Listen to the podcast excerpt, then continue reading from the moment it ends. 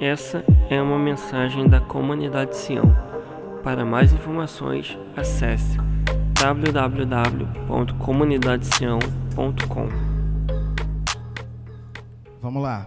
Tem alguns avisos a fazer antes de ir para a palavra propriamente dita, né? Vamos pensar hoje a respeito de algo que tem me feito refletir bastante nos últimos. Sabe, a gente vem numa crescente de mensagens. Falamos sobre um assunto, outro assunto que vai ligando no outro, no outro, no outro, no outro, no outro, e hoje não vai ser diferente. É, mas antes eu queria dar esses avisos. O primeiro aviso é que no domingo que vem, domingo que vem, primeiro domingo do mês, dia 6 de setembro, o culto será às 10 da manhã, culto de ceia. Amém? Amém? Nós vamos retornar com os cultos pela manhã. E durante o mês de setembro, nós vamos testar todos os cultos de setembro às 10 da manhã. Amém? Isso vai funcionar porque as ruas, desde o começo de tudo, de toda essa situação, estão mais desertas, estão mais vazias e, com isso, estão mais perigosas também. Então, para zelar pela nossa segurança e para zelar pela sua segurança, decidimos passar o culto pela manhã e vamos testar isso no mês de setembro. Tá bom? Se ficar legal, no mês de outubro a gente prossegue assim também e assim diante. Isso vai ser avisado no Instagram, isso vai ser avisado no Facebook, isso vai ser avisado no grupo da igreja. Amanhã, terça, quarta e quinta-feira, isso vai ser avisado também nas nossas é, plataformas, reuniões no Skype, na, em tudo, todo, tudo aquilo que a gente tiver. A gente está junto quase que a semana toda em algum, algum tipo de atividade. Então, isso vai ser avisado também. Setembro, nós vamos ter reuniões somente pela manhã, 10 da manhã. Beleza?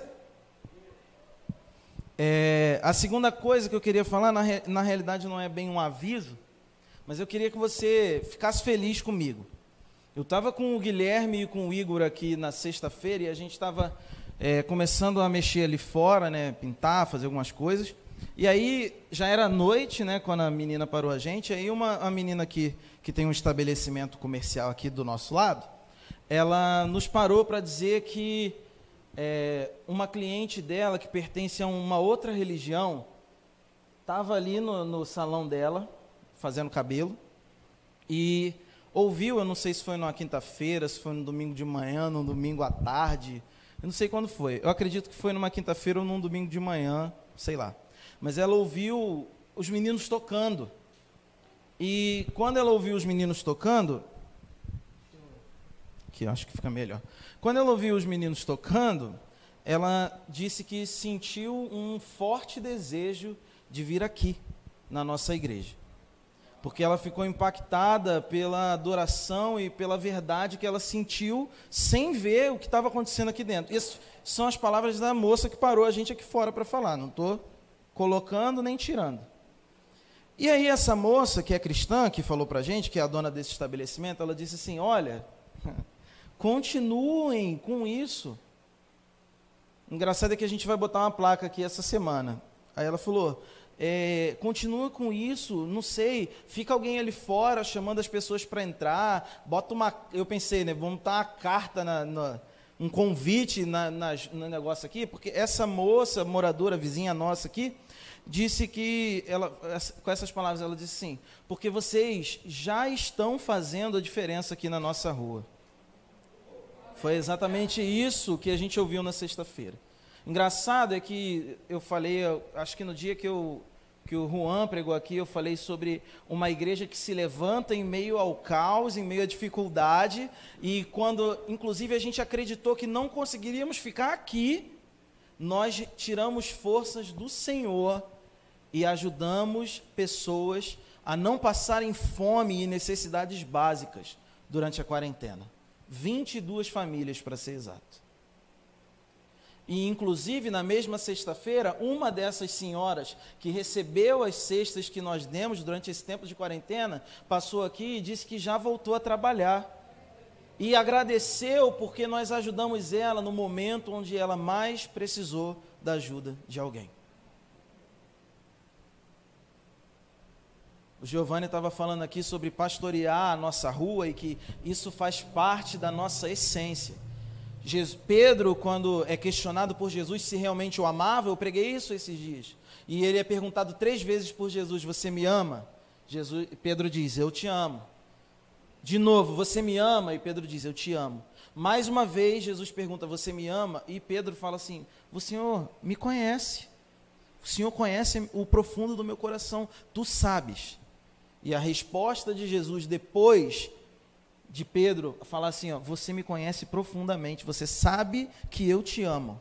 Você sabe que é verdade o que eu estou te falando, que não é da boca para fora. Depois desse, desse tipo de resposta, Jesus diz a Pedro: Apacenta as minhas ovelhas. É o que nós estamos fazendo. É o que nós estamos tentando, fazendo, conseguindo, errando, melhorando, mas é de fato o que nós temos feito. Por isso a importância da contribuição. Não é simplesmente eu vou ter a trabalhar, gente. Estou trabalhando fora da igreja nesse momento consciente, para não esfaquear nada, nós não somos loucos. A gente não está aqui querendo enriquecer às custas do dinheiro de ninguém. Nós estamos aqui porque nós entendemos um chamado de Cristo para ser luz em São João de Meriti, como muitas outras igrejas são, mas ser mais um foco de luz aqui em São João. E aqui nessa rua, poder pastorear um pedaço da cidade de São João. Amém? Fica feliz, porque nós definitivamente não estamos brincando de fazer igreja. Definitivamente não. E essas respostas que nós temos, mesmo sem perguntar, sabe? Nós recebemos isso sem procurar saber o que, o que as pessoas achavam. O feedback veio naturalmente. Essas respostas que recebemos são injeções de ânimo da parte do Senhor, para que a gente permaneça acreditando e confiando nele. E é sobre isso que eu quero falar essa noite, sobre confiança em Deus. O tema da mensagem dessa noite é aprenda a confiar em Deus. Parece que é fácil, mas talvez não seja tão fácil assim. Como eu já comecei falando, eu queria pontuar que, numa ordem cronológica, nós viemos falando sobre a maneira como Jesus discipulava, o discipulado de Jesus, o modelo como ele discipulou, e a gente percebeu que o, o tipo de discipulado dele, é, vou fazer um, um retrospecto, tá? Uma retrospectiva aqui. O tipo de discipulado de Jesus se divide basicamente em duas partes. Mateus 28, nós vamos ver, batizar em nome do Pai, do Filho e do Espírito Santo. Ele vai dizer, portanto, ide, fazer discípulos de todas as nações. Aí ele fala como? Batizando-os em nome do Pai, do Filho e do Espírito Santo. E isso é a inserção de alguém na família de Deus. É quando nós inserimos uma pessoa. O batismo não é um mero simbolismo, mas ele é a inserção das pessoas que desejam andar lado a lado com, com, com a família de Cristo, elas são inseridas nessa família através do batismo. Por isso o batismo é importante. O batismo não é um, uma mera simbologia. Ele é importante porque ele nos insere em uma atmosfera espiritual, de família espiritual, através da pessoa de Jesus. E a segunda maneira, ou o segundo aspecto do discipulado de Jesus, é através de ensinar a obedecer todas as coisas que Jesus nos ordenou. É isso que ele diz. Ensinando a obedecer todas as coisas que eu vos tenho dito ou ordenado. E eu usei o exemplo, quando falei disso, de uma criança, que ela é ensinada a obedecer. E é difícil quando você pega uma criança que não sabe nada e você tem que repetidamente desgastantemente ensinar ela que não pode pegar, não pode fazer, não pode, não pode, não pode, não pode, até o momento que ela entende, seja lá qual for a via do entendimento, se é que vocês me compreendem. Seja lá qual for essa via de entendimento, mas uma hora ela entende. Assim também é com o discípulo imaturo e um discípulo maduro ajudando, auxiliando nessa caminhada. Depois nós vimos um pouco sobre o discipulado na vida ordinária e como Jesus se importa como nós vivemos na nossa vida do dia a dia. E eu disse que a coisa mais, citando um, um, filósofo, né, um grande pensador, a coisa mais fabulosa do mundo é um homem normal, com a sua esposa normal, com seus filhos normais. E eu acrescento, com a sua igreja local normal, lendo sua Bíblia na sua casa normal, sem levitar, sem voar, sem poder de. Sem. Hey! Sabe? Ho! Sem. Olha, eu, eu, vocês sabem, eu vou falar de novo, eu não desacredito. Mas sem tudo isso sem toda essa questão do poder e da espiritualidade transcendente e tal, o que o Senhor espera de nós, eu usei o exemplo de como ele descreve que um pastor e um diácono deve ser, por exemplo, é, você vê a descrição disso, são descrições de vida comum. Criar bem os seus filhos, amar a sua esposa, não ser violento, não dado ao vinho, não sei o quê. Você não vê em nenhum momento que ele tinha que fazer um raio e cair seis pessoas, nada disso. Você vê uma vida ordinária exemplar. Ele precisa ser esse exemplo de pai, de marido, de filho, de cidadão. Amém? Nós precisamos ser assim. E o discipulado na vida ordinária nos instiga a caminhar dessa maneira. Isso é importante. Depois nós conversamos com o Juan, pastor Juan, da comunidade de fé, veio aqui, e ele compartilhou uma palavra sobre relacionamento com o Espírito Santo, batendo na vida ordinária também. Batendo nessa questão da vida ordinária, mas lembrando que nada do que fazemos, eu também falei sobre isso recentemente numa reunião nossa, nada do que fazemos é simplesmente pela força da nossa mão há uma, um chamado à responsabilidade do homem, o homem precisa se posicionar diante de Deus, mas a pessoa do Espírito Santo nos capacita a viver de uma maneira que agrade ao Senhor, porque pela nossa própria força nós sempre desagradaríamos a Deus, porque somos totalmente caídos e totalmente depravados por causa do pecado. O Espírito Santo que mora, habita, está sobre nós, como igreja, como pessoas, como é, igreja, corpo místico de Jesus, como igreja, o Espírito Santo nos auxilia, essa é a função dele, auxiliador, ajudador, consolador, uma das. Ele nos auxilia para que a gente consiga viver de maneira digna que agrade ao Senhor. Sozinho, preste atenção, sozinho, sem Espírito Santo, você não vai conseguir viver de uma maneira que agrade a Deus. Amém? É espiritual a parada precisa ter relacionamento com o Espírito Santo e ele te conduz para esse lugar, ele te ajuda. Sozinho você não vai conseguir, mas é, há uma participação sua ao lado do Espírito Santo, onde você se posiciona diante disso e fala: Eu desejo viver assim. E ele te capacita. Amém? Amém? Eu, vocês deram sorte que eu não pedi para repetir? Ok, e a última coisa que eu preguei no domingo passado foi sobre um comportamento diaconal que todo crente deve ter e que a nossa igreja é um, hoje é uma das bases ou será uma das bases da nossa igreja, que é um comportamento de que é baseado em três pilares: é, boa reputação, cheio do Espírito Santo e cheio de sabedoria. Todo crente deve viver assim ter boa reputação, ser cheio do Espírito Santo e cheio de sabedoria. Atos 6, nós vamos ver isso. Amém? Jesus, o super diácono, o supremo diácono, o maior diácono, aquele que veio para servir e não para ser servido, ali é diaconia, nós falamos sobre isso. Assiste a mensagem, está no Spotify, está no YouTube, ouve de novo e você vai entender sobre o que nós estamos. Todas essas mensagens estão lá. Ouve e você vai entender. Mas eu precisava dar um um passant aqui. Abre sua Bíblia em Salmos 121.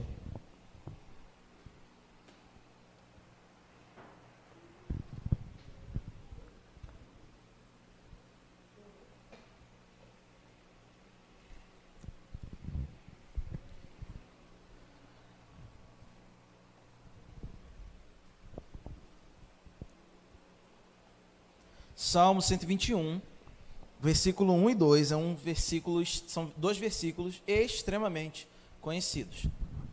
Esses versículos vão dizer o seguinte: Elevo os meus olhos para os montes, ou para o monte. De onde me virá o socorro? O meu socorro vem do Senhor que fez o céu e fez a terra.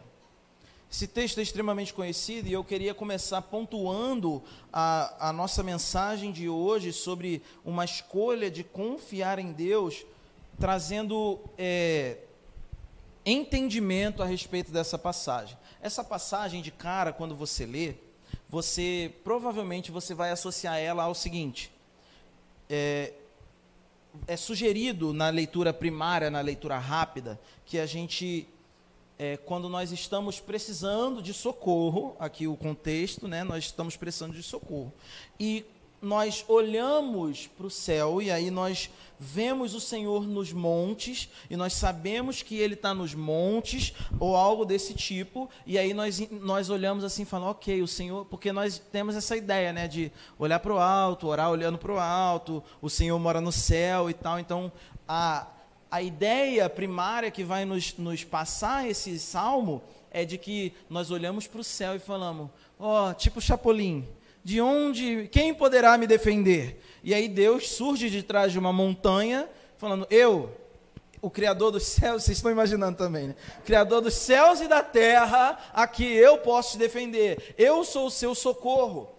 Eu sou aquele que te socorre. Mas, na realidade, há uma outra maneira, e é que eu gosto mais de analisar esse texto e pensar nesse texto dessa forma. Essa outra maneira é a seguinte maneira é, elevo os meus olhos aqui para os montes, elevo os meus olhos para os montes, no contexto aqui o salmista é, faz como uma espécie de provocação aos falsos deuses.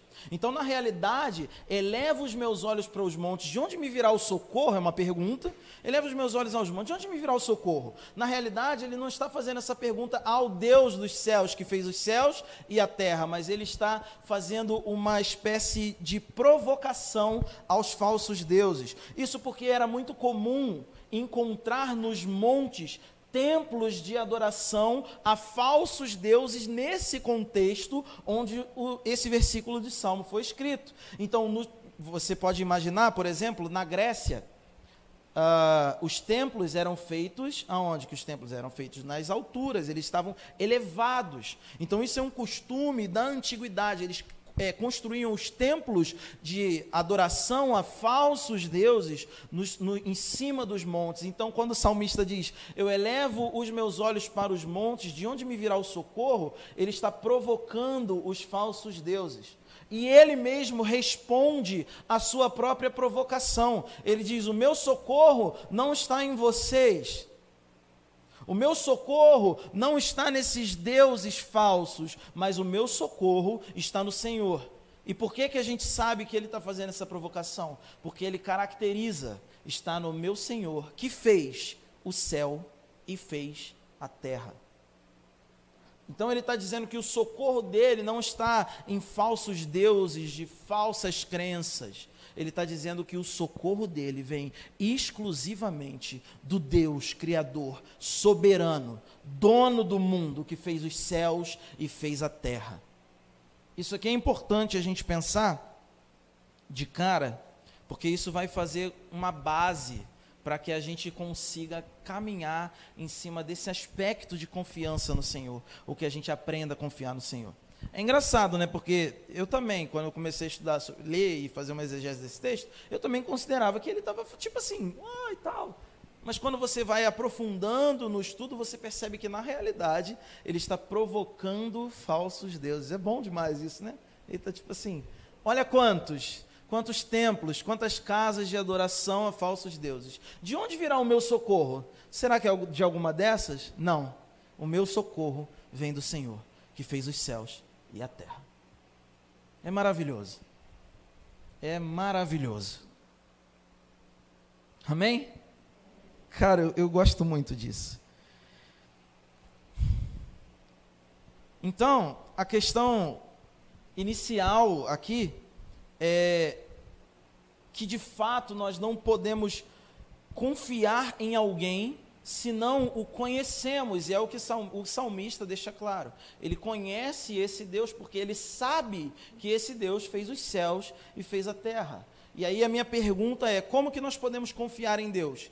A, a, a, a questão inicial para essa pergunta é que nós não podemos confiar em alguém que nós não conhecemos. Você só pode confiar em uma pessoa que você conhece.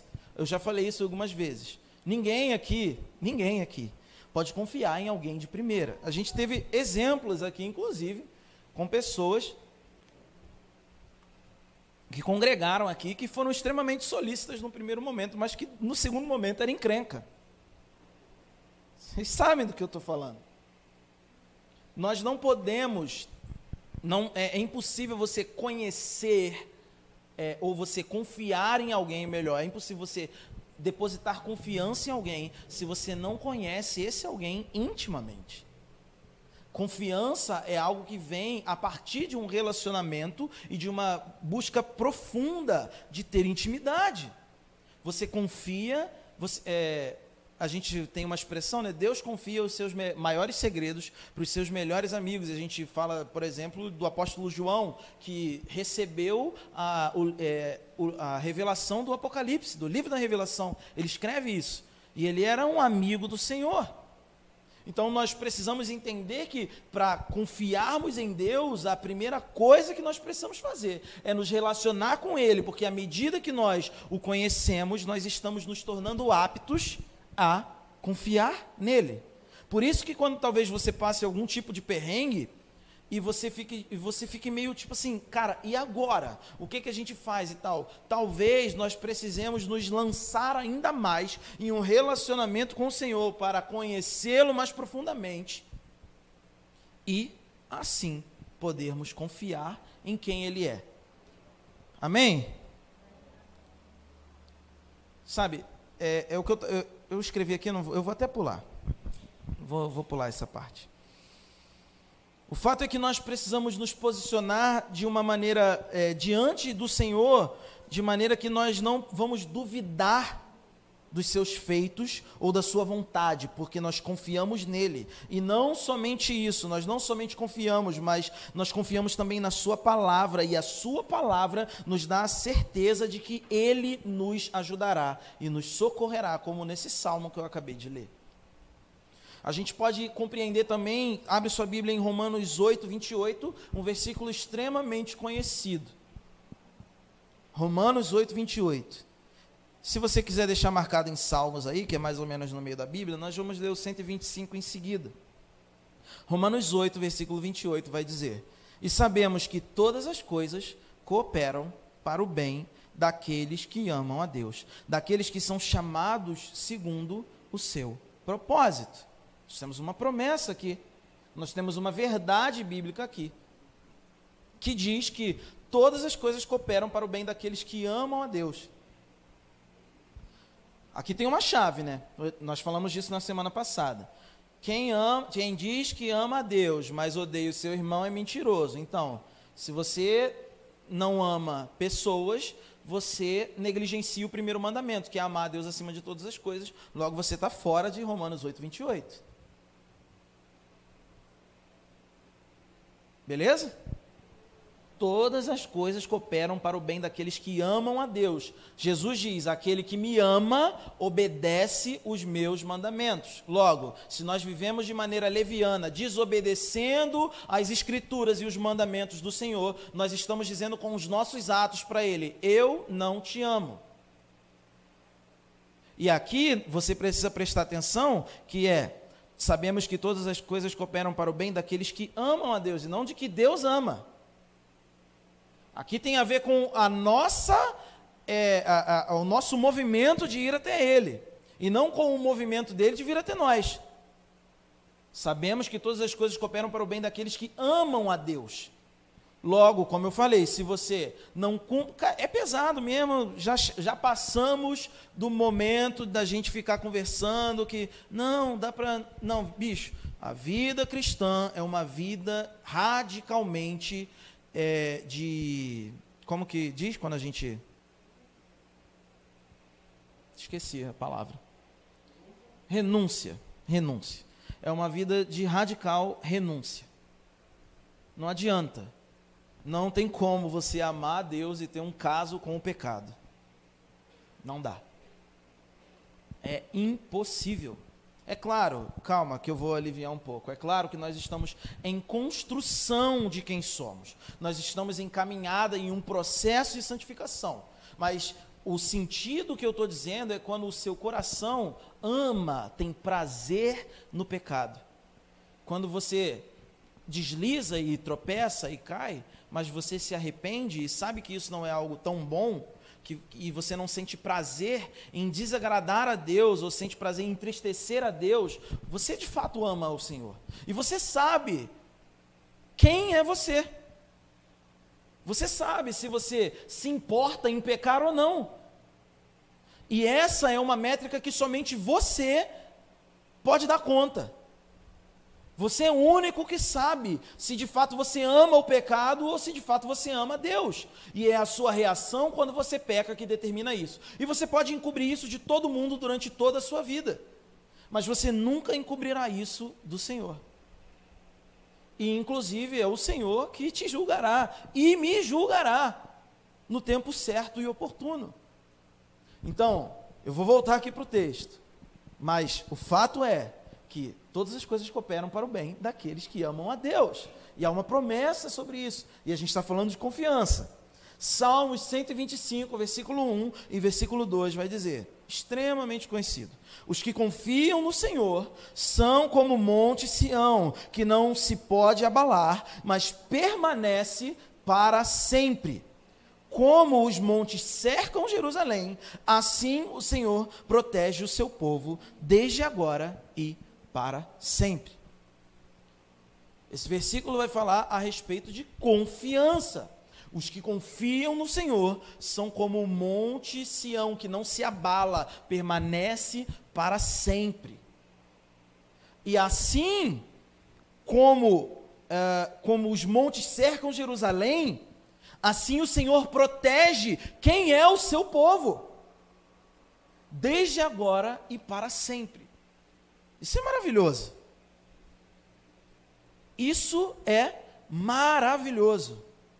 O Senhor nos protege todas as coisas cooperam para o bem daqueles que amam a Deus. E os que confiam no Senhor permanecem. Mas a questão é como nós podemos gerar esse, essa confiança nele. Como nós podemos, é, na nossa vida e na nossa prática diária, confiar no Senhor de uma maneira que a gente não fique tão decepcionado conosco quando a gente desconfiar de Deus, quando a gente achar que o Senhor não vai fazer, mas ele vai.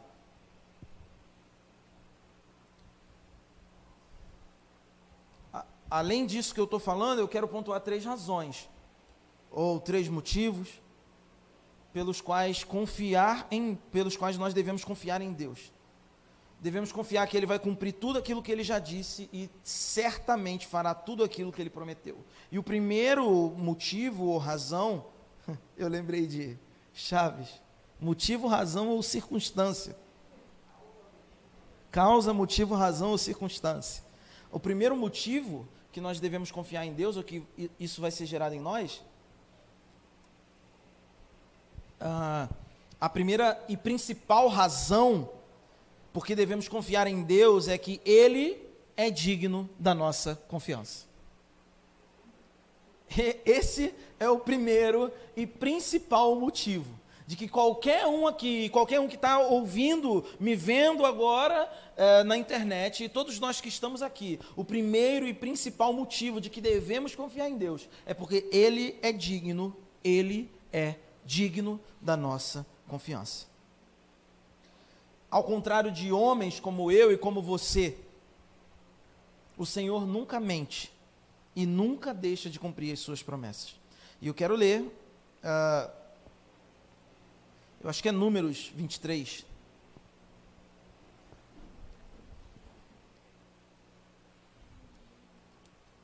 É porque eu anotei duas referências e não não me liguei aqui qual era, mas eu, eu tenho quase certeza que é Números 23, versículo 19, vai dizer: Deus não é homem para que minta, e nem filho do homem para que se arrependa. Porventura, tendo ele prometido, não o fará? ou tendo falado não cumprirá, ele é digno. Ele é digno, porque ele não é homem. Ele não falha na sua palavra como eu falho na minha palavra e como qualquer um aqui falha na sua palavra. A palavra do Senhor é imutável. Uma vez que ela é dita, ela não volta atrás. O Senhor falou, ele vai fazer. Ele prometeu, ele vai cumprir. Ele é digno da nossa confiança e nós devemos confiar nele porque ele é digno. Isso deve nos bastar. Ao contrário de todos os homens, o Senhor pode e ele tem o poder de realizar todos os seus planos e todos os seus propósitos, à medida que ele deseja e à medida que ele estabelece. Por isso ele é digno de confiança. Isaías 14, vai no, 14, versículo 24 vai nos dizer: Jurou o Senhor dos exércitos, dizendo: Como pensei, assim sucederá. Como determinei, assim se efetuará. Ele, Isaías 14, versículo 24. Jurou o Senhor dos exércitos, dizendo: Como pensei, assim sucederá. E como determinei, assim se efetuará. Essa é a palavra dele. Reta. Uma vez que ele diz, ele cumpre. E eu vou repetir, e a primeira razão e principal razão, porque nós devemos confiar no Senhor, é porque ele é digno da nossa confiança. Ele é digno. Isso basta. Eu não precisava dar mais nenhum motivo. Eu vou dar mais dois. Mas eu não precisava dar mais nenhum, porque ele é digno é o suficiente. Mas eu entendo que nós falhamos, nós hesitamos, nós duvidamos. Por isso nós precisamos ir mais a fundo. Ainda além, uh, Jeremias, versículo 29, vers é, capítulo 29, versículo 11, conhecidíssimo também. Porque eu bem sei os pensamentos que tenho a vosso respeito, diz o Senhor, pensamentos de paz e não de mal, para vos dar o fim que esperais. A palavra dele é maior do que a nossa. Ele é fiel e ele cumpre porque ele é digno. Os planos de Deus, gente, os planos de Deus são sempre, sempre, sempre perfeitos. Sempre perfeitos. Eles são sempre santos, eles são sempre justos. Ele faz com que todas as coisas cooperem para o nosso bem. Ele faz. Ele faz isso, ele tem esse poder. Se nós nos esforçarmos para conhecer o Senhor através da Sua palavra, veremos que Ele é digno da nossa confiança. E essa confiança vai crescer diariamente, porque conhecer o Senhor é confiar nele. À medida que nos lançamos numa busca profunda e diária na palavra, nós vamos entender porque ele é digno de confiança. Porque nós vamos ver que a sua palavra é fiel, que a sua palavra é maior do que tudo, que ele é maior do que tudo, e porque nós mergulhamos nisso, porque nós vamos crescer dessa maneira, e é, di, vamos crescer diariamente, porque conhecer a Deus é confiar nele. Por isso nós precisamos nos relacionar, porque conhecer a Deus de fato é confiar nele. Amém? O segundo motivo é porque nós podemos aprender a confiar em Deus ao vermos como ele provou ser confiável na vida, nas nossas vidas e nas vidas dos outros. Ou seja, o que eu estou dizendo aqui, os testemunhos daqueles que nos cercam, as coisas que acontecem na vida daqueles que nos cercam, são provas de que o Senhor é confiável de que Ele é digno de confiança e de que nós devemos depositar a nossa confiança nele. Se eu perguntar, quem aqui tem uma experiência com Deus que um dia, todo mundo aqui vai levantar a mão e vai ter algum tipo de situação que aconteceu, do mais bobo ao mais sério, de ter perdido cinco reais e ter achado porque era importante naquele momento, até experiências mega mirabolantes. E ver isso na nossa vida e na vida dos outros, ver isso e saber disso, nos inspira ou nos, nos ensina a confiar em Deus, porque Ele faz, e porque Ele faz, nós conseguimos, é, ou nós é, nos tornamos mais aptos, como ser humanos falhos, a confiar nele. É, testemunhos de cura, testemunhos de de ganhos, em, emprego, é, sei lá, coisas que apareceram depois que tinham sumido, testemunhos de livramentos de morte, por exemplo, todas essas coisas vão nos ensinar, nos ensinar a confiar no Senhor. Isso aqui ainda vai além, porque isso aqui vai, vai tocar em vida é, comunitária, em você ouvir o que o outro tem a dizer a respeito do que Deus fez com ele e aprender a confiar em Deus a partir do que o Senhor fez com ele e não invejar aquilo que o Senhor fez com seu irmão. Amém? Isso é importante. Ser satisfeito com o que o Senhor faz na vida do outro. Isso é importante. Amém? Ser feliz com as coisas grandes que o Senhor está fazendo na vida de alguém. Ser feliz por ver o Senhor prosperar alguém, seja como família ou seja financeiramente. Amém?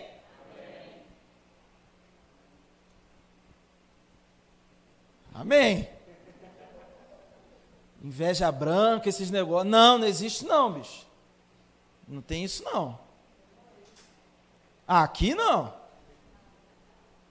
Aqui nós somos satisfeitos com o que o Senhor faz na vida do outro. Nós louvamos. Aqui não. Nós louvamos ao Senhor e agradecemos por todos os feitos que Ele tem, por todas as coisas que Ele tem feito na vida, na sua vida. E eu louvo a Deus por isso. Quando você ganhar ou comprar um carro, glória a Deus pela sua vida, que você o Senhor é muito bom. E isso me inspira a confiar mais no Senhor, para que um dia eu também ganhe um ou compre um. Amém?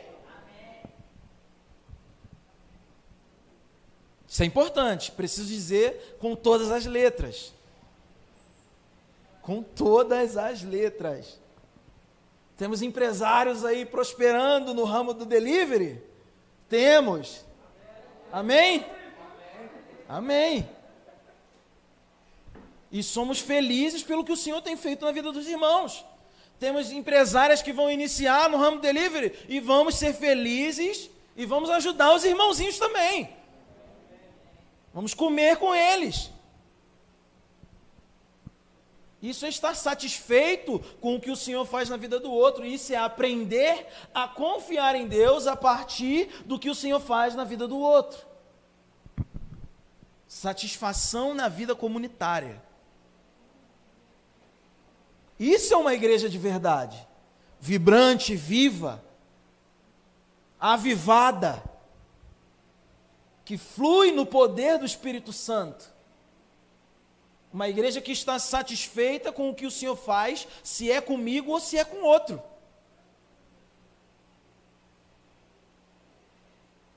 Mais uma vez, amém? amém. Ok. Era só para confirmar mesmo. Eu já falei, eu não estou pedindo para repetir, mas o amém tem que ter um amém. Amém? amém. Obrigado. Ok, é, abre sua Bíblia em 1 Reis, versículo, capítulo 8, versículo 56.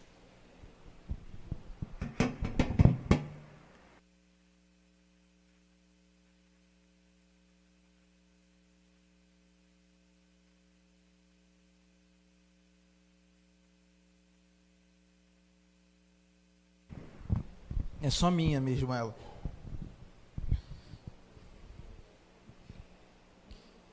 1 Reis, capítulo 8, versículo 56. Nesse, é, nesse versículo nós vamos ler o seguinte: Bendito seja o Senhor que deu repouso ao seu povo de Israel, segundo tudo o que prometera, nenhuma só palavra falhou de todas as suas boas promessas, feitas por intermédio de Moisés, seu servo nós vamos perceber que o registro das promessas de Deus na Sua palavra aconteceram para que nós pudéssemos ler esses registros de promessas que aconteceram. Para que, não só das promessas, mas também das, das realizações dessas promessas. E isso aconteceu para que nós pudéssemos ler e sermos encorajados por tudo aquilo que o Senhor fez e percebemos que Ele é fiel. Ele fez e Ele irá fazer ainda mais. Por isso confiar em, por isso nós, nós precisamos ter relacionamento, desculpem, relacionamento com a Bíblia, Porque a leitura bíblica vai nos remeter a promessas que foram cumpridas. E isso vai nos ensinar a confiar também. O Senhor cumpre o que promete. Sabe? Todo mundo aqui dentro, todo cristão, todo cristão pode dar testemunho pessoal da confiabilidade de Deus. Todo cristão, todo crente na face da terra pode e deve dar testemunho a respeito da confiabilidade do Senhor. Ele é confiável.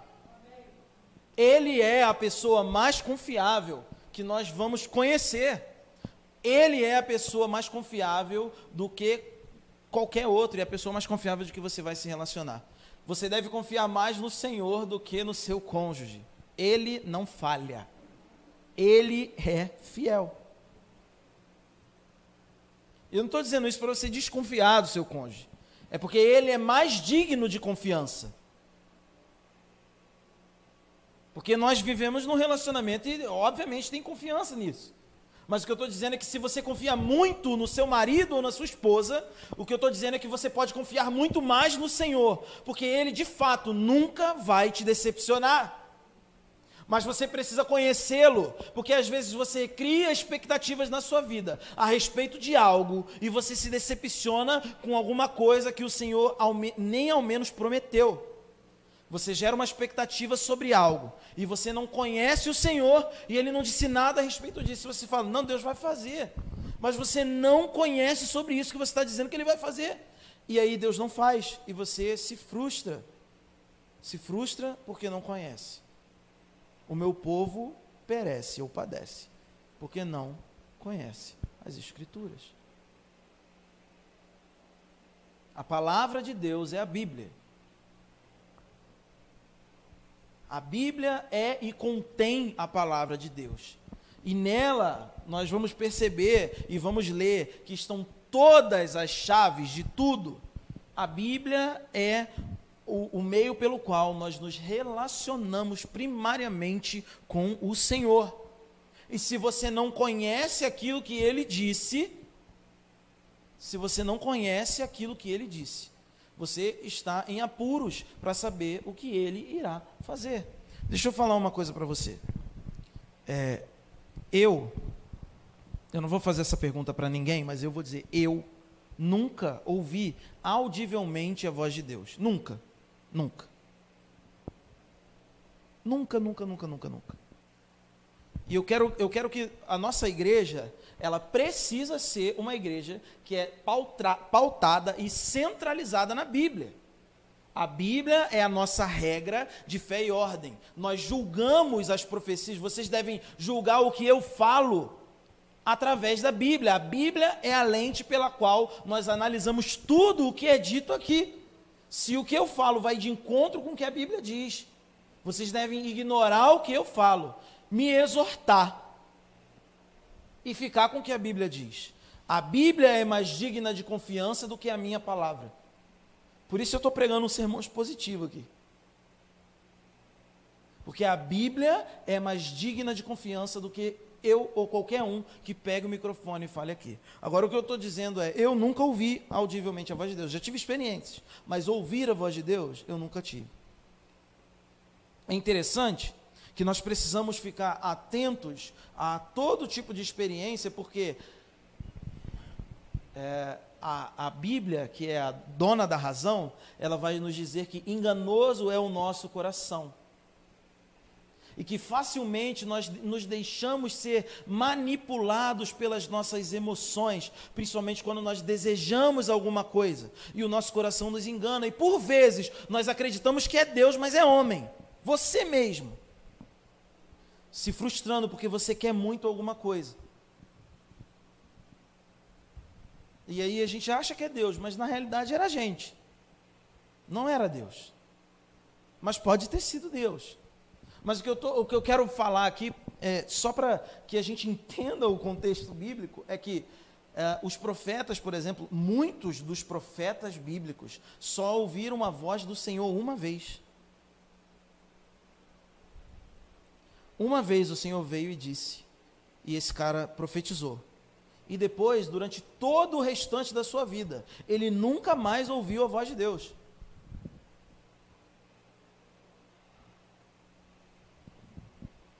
Alguns ouviram mais de uma vez, mas com espaçamentos de tempo assim bizarros.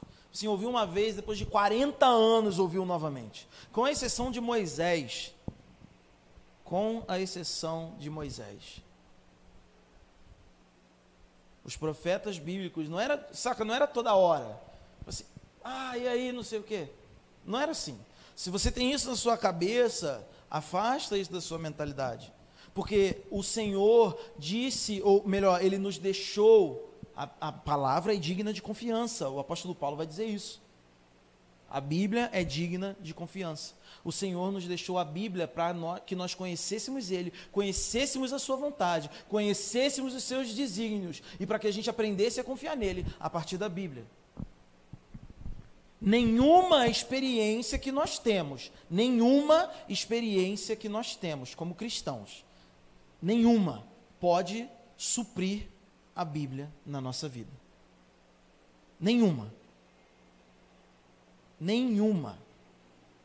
E toda a experiência que nós temos deve ser pautada pela Bíblia, para a gente saber se nós estamos ouvindo de fato a voz de Deus ou se nós estamos ouvindo o nosso enganoso e corrupto coração. Estão entendendo o que eu estou falando, gente? Amém? Não, é sério, tá, tá tipo assim, tá meio devagar. Estão entendendo o que eu estou falando? Isso, eu estou falando isso aqui porque o Senhor é digno de confiança. E para nós entendermos como nós vamos confiar nele e como nós vamos deixar de nos frustrar em um relacionamento com Deus.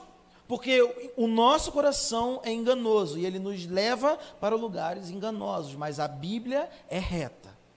Se está na dúvida, fica com a Bíblia. Se você não sabe o que fazer, não faça.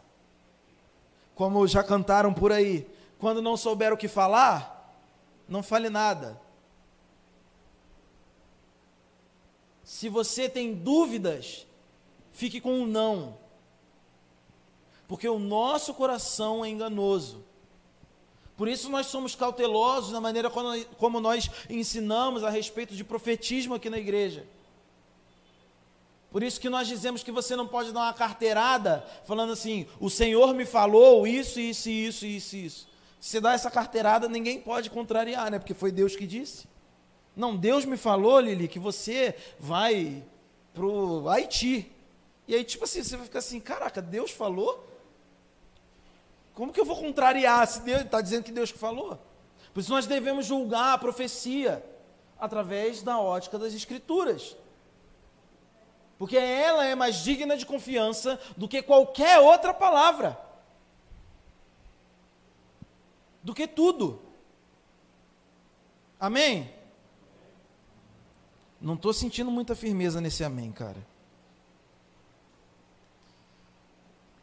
Amém, gente? Por favor, hein? De conferência em conferência, não, hein? Por favor. Senão a gente vai ser, você vai ser usado como, como testemunho do, do do Theo Hayashi, quando ele fica dizendo que os cara, ele vai pregar nos lugares, os caras ficam correndo atrás dele falando: Você tem uma palavra para mim? Você tem uma palavra para mim? Esse não pode ser você, bicho. Que fica correndo atrás de pregador querendo palavra. Que, tipo assim, profetiza sobre a minha vida, você tem uma palavra? Não. Nós temos uma palavra sobre a nossa vida e ela é a Bíblia a maneira como você deve viver, a maneira como você deve agir, a maneira como você deve pro, é, proceder, a maneira como você deve confiar, a maneira como você deve se relacionar com Deus, está aqui, na palavra dele. E é nela que nós, com ela que nós ficamos, sempre. E a terceira e última razão uh, de hoje, né, não são as três únicas, obviamente, mas do que eu separei, a terceira razão para confiar em Deus é que não temos uma outra alternativa sensata e inteligente. Não há outra alternativa para nós a não ser confiar no Senhor. Se você se julga sensato e inteligente, a melhor alternativa para você viver a sua vida é viver uma vida confiando em Deus. Nós não devemos confiar em nós mesmos, nós não devemos confiar em outros, nós não devemos confiar na nossa sabedoria e inteligência completamente limitada. E a prova disso é que frequentemente nós fazemos mais escolhas. É ou não é? Frequentemente a gente escolhe uma coisa errada. Coisa do mais sério ao, ao mais bobo. Frequentemente a gente toma uma decisão errada. E em seguida que a gente toma uma decisão errada, a gente, a gente entende que tomou a decisão errada e fala: Caraca, não era para eu ter feito isso. Que droga, eu não deveria ter agido dessa maneira. A decisão mais sensata que nós podemos ter na nossa vida é viver uma vida de total confiança no Senhor. Isso parece ser óbvio, né? Mas às vezes não é tão óbvio assim. Porque a gente tem a tendência a, em momentos de decisões, é, nós temos a tendência a ignorar o Senhor e usar aquele talento nato que nós temos aqui dentro para fazer besteira. Mas a gente acha que vai fazer o certo. Pode ser que em algum momento, de fato, você faça o certo instruído pelo Espírito, talvez um costume, uma decisão que já é uma decisão rotineira, diante de várias decisões que você deve tomar. Mas não é, com, não é incomum nas nossas vidas que nós tomemos várias e várias decisões erradas. E essas decisões erradas são fruto de uma vida é, de quem não deposita a confiança devida no Senhor nos momentos certos. O que eu, eu não estou dizendo que você nunca confia em Deus. Eu estou dizendo que também você pode confiar em Deus, mas que também em determinados momentos você precisa expressar essa confiança que você diz ter nele. Essa confiança ela vai ser cobrada entre aspas em determinados momentos das nossas vidas, onde nós precisamos tomar decisões reis bíblicos que foram homens sensatos e tiveram bons governos, tomaram decisões insensatas diante do Senhor. E depois dessas decisões insensatas, o seu reinado ruiu. Saul é um exemplo disso. A decisão insensata de Saul, eu não me recordo exatamente o texto não sei se é 12, 1 Samuel 12 ou 2 Samuel 12, não me recordo exatamente o texto, mas é, uma vez eu preguei sobre isso. E a decisão insensata de que Saul tomou, em ter feito e procedido de uma maneira como ele, ele não confiou no Senhor. A, a situação é a seguinte, eu vou fazer um, uma, uma paráfrase bíblica agora. A situação era o seguinte: Saul estava na guerra e ele estava com medo do exército que estava vindo. E aí não tinha chegado a galera que tinha que ter chegado. vou fazer um negócio bem informal aqui, tá bom? Para a gente conseguir entender e compreender, para me ajudar também. Uh, e aí ele, ele, ele fica com medo, ele teme. E ele precisava mandar os caras para a guerra, mas os sacerdotes não chegavam. E aí ele ficou tipo assim, e agora? Mando, não mando, o que, que eu faço, o que, que eu não faço? E aí ele pega e ele faz os atributos sacerdotais naquele lugar, e ele não deveria ter feito. E aí, depois que ele faz isso, ele libera a galera para a guerra, Samuel chega e ele fala, por que, que você fez isso, cara? Você deveria ter me esperado, isso não era uma atribuição sua. Porque você não confiou no Senhor a sua você será afastado do trono e a sua você e toda a sua descendência também. O Senhor já elegeu um novo rei no seu coração. Por falta de confiança naquilo que o Senhor faria. Consequência de Saul foi ter perdido o trono e toda a sua descendência também não poderia mais reinar sobre Israel. Me cobra que eu tenho anotado no meu caderninho que, inclusive, não sei se foi um milagre, mas eu encontrei todos os meus cadernos em casa. Aqueles cadernos que estavam na mochila da Zoe que foi roubada. Como? Eu tô falando sério, eu fiquei muito emocionado com isso. Sério. Tá lá na minha casa. Como, cara? Tava dentro da mochila. Eu preguei, botei dentro da mochila e foi. Como que eles apareceram? Eu peguei, abri a minha, a, o REC e aí tirei todos os livros e aí dentro de um livro estavam os cadernos, dois.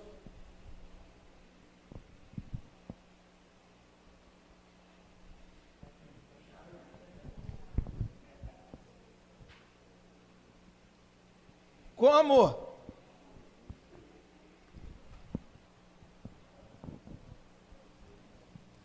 Eu tenho agora, eu, e aí eu, eu, preguei essa mensagem no caderno azul que soltou a capa até, e ele era um dos que tinha ido.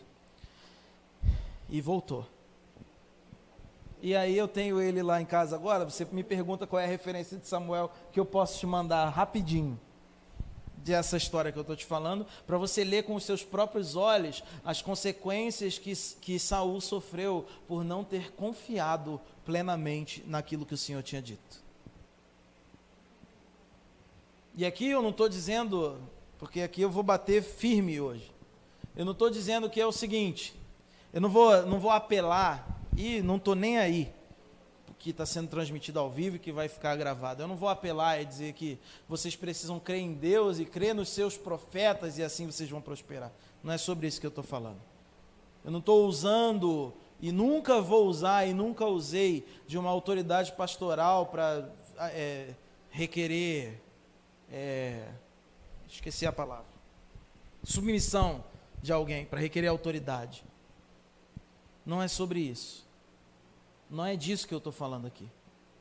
O que eu estou falando aqui é que a Bíblia é maior do que todos aqui. A Bíblia é mais confiável do que a palavra de todos os pastores do mundo. Sabe o pastor que você gosta de ouvir a, a mensagem, tirando eu? Sabe? O outro que você gosta? Então, tirando a Fabi também. Claro que eu tenho que puxar para cá. Mas tirando isso, aquele outro pastor que você gosta de ouvir, então a Bíblia é mais digna de confiança do que as palavras dele. Sempre examine as palavras dele. Sempre. Sempre. Não, mas o cara é um mestre. Sempre examine as palavras das pessoas através da Bíblia. Ela é mais digna de confiança. A Bíblia é a, o meio pelo qual o Senhor disponibilizou para que a gente possa conhecer quem Ele é, para que a gente possa progredir em quem Ele é e através desse conhecimento que nós possamos confiar nele. Amém?